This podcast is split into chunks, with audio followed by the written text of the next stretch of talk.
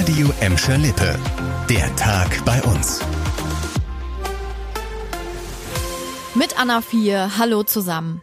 Nach einem kurzen Blick aufs Handy heute Morgen dürfte für viele Bahnpendler unter euch die Woche mit einer Hiobsbotschaft gestartet sein. Ein neuer Streik steht ab Mitte der Woche vor der Tür. Und dann auch noch sechs Tage, der bislang längste Bahnstreik. Ab Mittwochmorgen um zwei solltet ihr euch nicht darauf verlassen, dass ihr mit der Bahn von A nach B kommt. Da solltet ihr auf jeden Fall eine Alternative zum Zug in petto haben.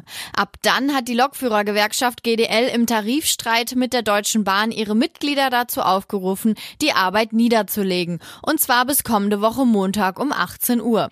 Mit einer Stunde Wochenarbeitszeit weniger bei gleichbleibendem Lohn plus einer Lohnerhöhung in mehreren Stufen hatte die Bahn zwar ein neues Angebot gemacht, die GDL spricht allerdings von einem Scheinangebot und hat zum Streik aufgerufen. Der letzte Bahnstreik ist erst rund anderthalb Wochen her. Da konnten in Gelsenkirchen zumindest ein paar Züge vor allem von privaten Betreibern fahren. Auch dieses Mal soll es einen Notfahrplan von der Deutschen Bahn geben geben.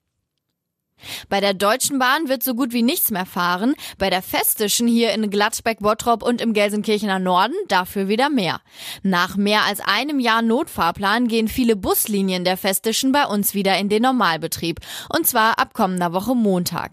Der SB 49 fährt dann wieder ganz normal zwischen Bur und Recklinghausen. Seit gut einem Jahr ging auf der Linie praktisch gar nichts. Auch der 265er in Bottrop fährt ab Montag wieder normal. Holger Becker, stellvertretender Geschäftsführer Geschäftsführer der Festischen, ist für den Fahrplan verantwortlich und froh, euch auch in Bottrop wieder ein besseres Angebot machen zu können. Da kann ich sagen, da fahren wir jetzt wieder volle Kapelle. Äh, das heißt, der 10-Minuten-Takt von Boy äh, in Richtung Bottrop, äh, der wird dann ab 29.01. wieder von uns gefahren. Die Änderungen heißen aber auch, auf anderen, weniger stark genutzten Linien wird das Angebot der Festischen deutlich ausgedünnt. Zum Beispiel der 243er ab Bur und die 251 in Bottrop. Die Linien fahren nur noch im Stundentakt und nicht mehr alle 30 Minuten. Alle Änderungen ab kommendem Montag findet ihr auf radioemschalippe.de. In Gelsenkirchen sollt ihr jetzt schneller einen Termin beim Therapeuten bekommen.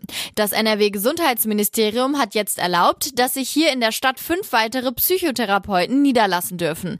Demnach müsst ihr in ganz NRW zu oft und zu lange auf einen freien Therapieplatz warten. Die Anzahl der ambulant tätigen Psychotherapeuten reiche nicht aus, um den Bedarf an Untersuchungen und Behandlungen zu decken, so NRW-Gesundheitsminister Karl-Josef Laumann. So eine Therapie kann da ganz unterschiedlich sein. Es gibt zum Beispiel die Verhaltenstherapie, die Psychoanalyse oder auch die tiefenpsychologisch fundierte Psychotherapie. Die neuen fünf Plätze für Psychotherapeuten sollen die Situation in Gelsenkirchen verbessern. Hier ist die Versorgung aktuell vergleichsweise schlecht.